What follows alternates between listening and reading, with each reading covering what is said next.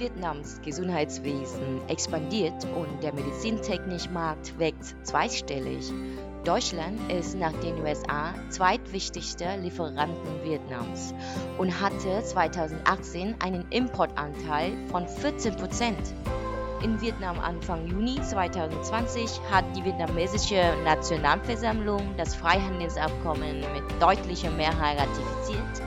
Durch das EU-Vietnam-Freihandelsabkommen, das voraussichtlich im Sommer dieses Jahres in Kraft treten wird, bekommen deutsche Unternehmen deutlich besseren Marktzugang und mehr Rechtssicherheit. Über den Gesundheitsmarkt in Vietnam sowie über das Potenzial für deutsche klein- und mittelständige Unternehmen der Gesundheitswirtschaft äh, werden Marco Wandel, Delegierten der deutschen Wirtschaft in Vietnam und Lê Như Hưng, unserem Projektmanager bei der RHK Vietnam, heute in der neuen Folge des Podcasts Copytown with the HK Vietnam besprechen. Herzlich willkommen. Ja, liebe Chang, ganz herzlichen Dank auch für diese freundliche Einführung und ich freue mich sehr, dass wir auch heute unseren Kaffee wieder gemeinsam teilen können.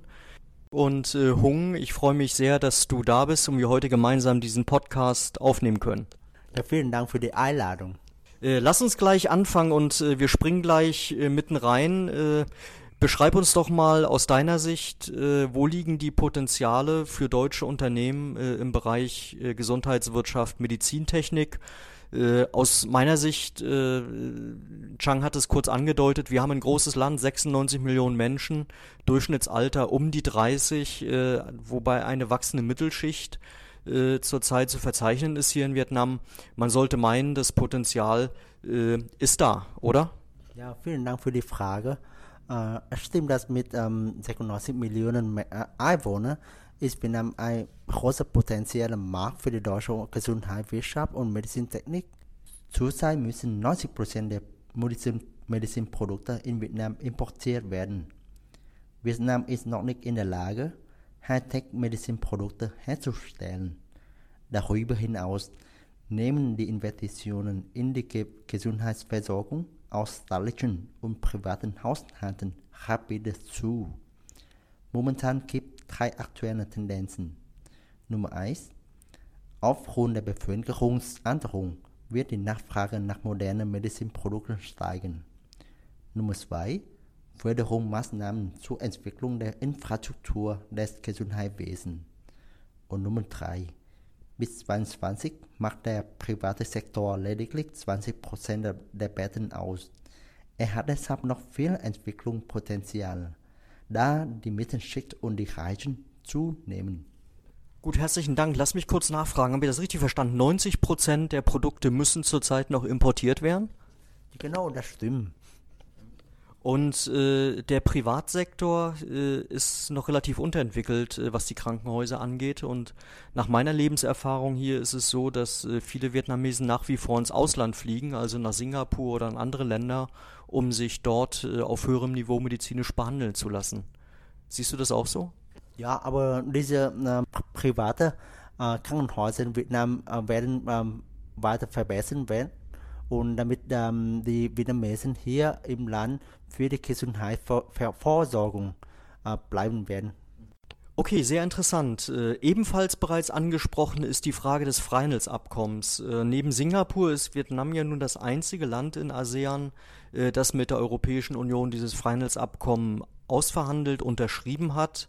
Die Parlamente haben zugestimmt und wir gehen ja davon aus, dass das Freihandelsabkommen im August, allerspätestens im September in Kraft treten wird. Äh, mit vielen, vielen Regelungen, ein sehr modernes Abkommen. Äh, was bedeutet das ganz konkret für die Gesundheitswirtschaft oder beziehungsweise für die Medizintechnik?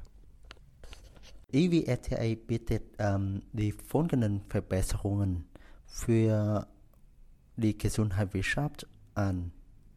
Nummer 1. Beseitigung nicht tarifärer Handelshemmnisse. Nummer 2. Ich möchte gerne sagen, das ist die Verwendung internationaler Standards. Das gilt besonders für Vietnam. In der Zukunft muss die vietnamesische Regierung ähm, ihre Regelung an internationale Standards anpassen.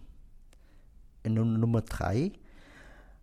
Ähm, es ist mehr transparent. EU-Länder und Vietnam sollen ihre Regelungen in Bezug auf Preisgestaltung, Erstattung der Medizinprodukte frühzeitig veröffentlichen, sodass die anderen sie zur Kenntnis nehmen können. Und Nummer 4.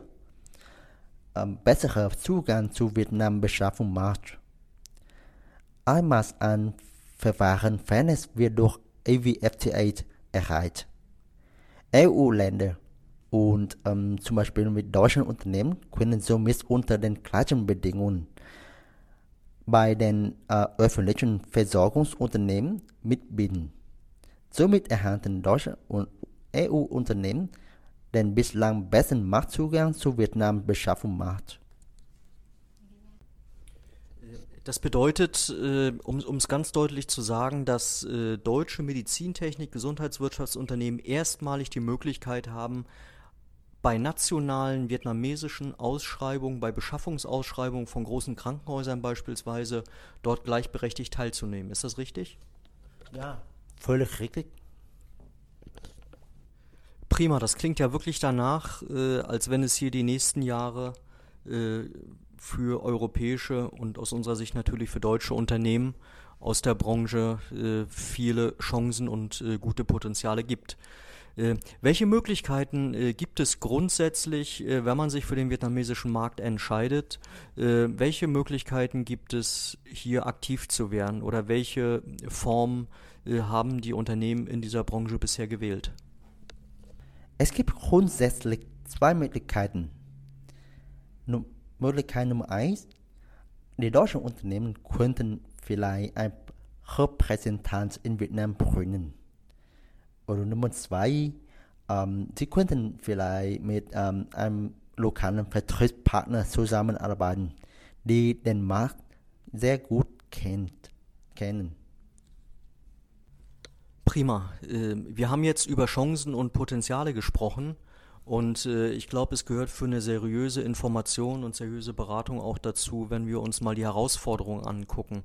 Äh, mit, mit welchen Schwierigkeiten oder mit welchen Herausforderungen äh, haben deutsche Unternehmen in dieser Branche zurzeit zu kämpfen? Wie ich vorher erwähnt habe, ähm, konzentrieren sich momentan der vietnamesische Gesundheitsmarkt noch auf den öffentlichen ähm, Gesundheitseinrichtungen, besonders bei den ähm, öffentlichen Krankenhäusern. Und ähm, der, Privat, der Privatsektor macht momentan nur lediglich 20% der Gesamtmarkt aus. Und ähm, momentan ist die, die Ausschreibung und die Beschaffung immer noch sehr kompliziert und sehr untransparent. Und ich hoffe, mit, ähm, der, mit dem In Inkrafttreten von EWFTA werden ähm, die ausländischen Unternehmen also als letztes äh, die deutschen Unternehmen mehr Chancen hier, weil sie ähm, gleichberechtigt sind. Äh, einige Tipps oder vielleicht konkrete Ratschläge für unsere Zuhörer? Die deutschen Unternehmen sollen die rechtlichen Rahmenbedingungen sorgfältig studieren. Außerdem sollen sie auch die interkulturellen Aspekte beachten. Und letztendlich sollen ähm, sie am besten ein guter örtlicher Partner finden. Okay, prima. Äh, jetzt haben wir die Situation äh, in Vietnam, dass das Bundeswirtschaftsministerium zusammen mit der äh, Germany Trade and Invest seit dem August 2019 bei uns hier die Kontaktstelle für den Bereich Gesundheitswirtschaft, Medizintechnik eingerichtet hat. Seitdem bist auch du bei uns. Du hast uns jetzt kurz deine Einschätzung gesagt zu den Potenzialen und auch deine Erfahrungen geteilt zu den Herausforderungen. Äh, wie können wir als AHK Vietnam und auch du ganz konkret deutsche Unternehmen aus dieser Branche hier unterstützen? BMW und GTI haben den Entwicklungspotenzial der Vietnam ähm, Medizintechnik ähm, verstanden. Deswegen haben sie seit August 2019 eine Kontaktstelle in Vietnam, in der AHK Vietnam, eingerichtet und ich freue mich drauf.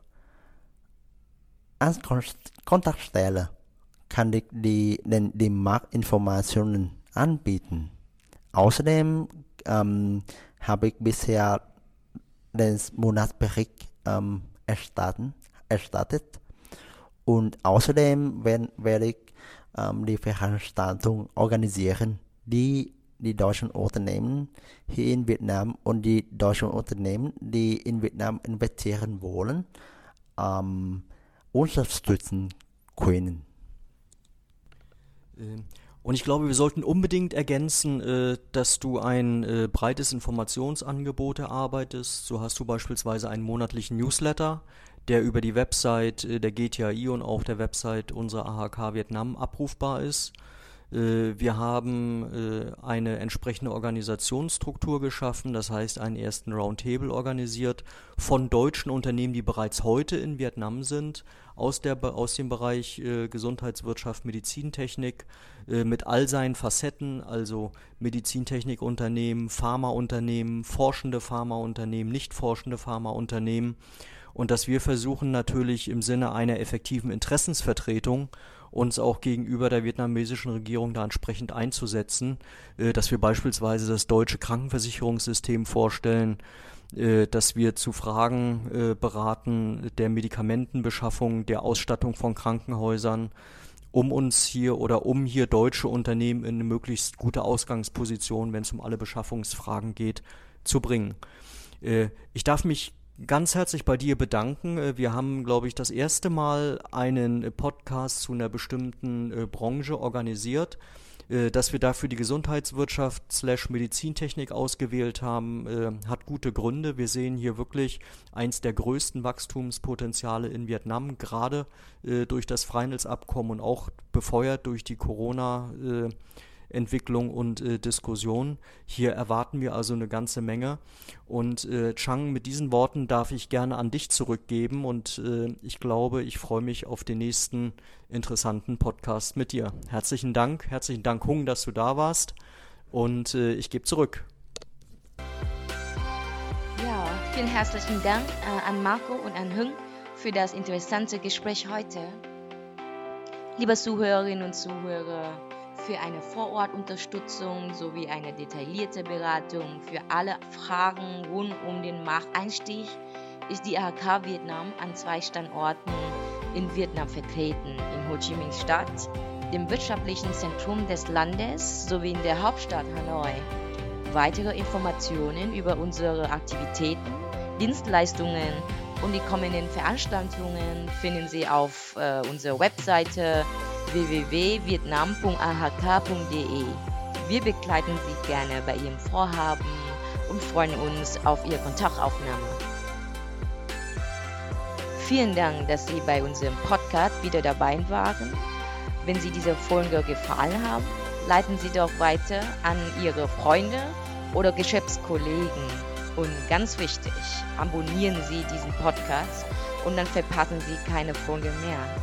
Neben iTunes können Sie unseren Podcast auch bei Spotify, SoundCloud, Stitcher und anderen Podcast-Apps hören. Details dazu finden Sie in der Show Note. Dort gibt es auch zusätzliche tolle Informationen rund um das heutige Thema.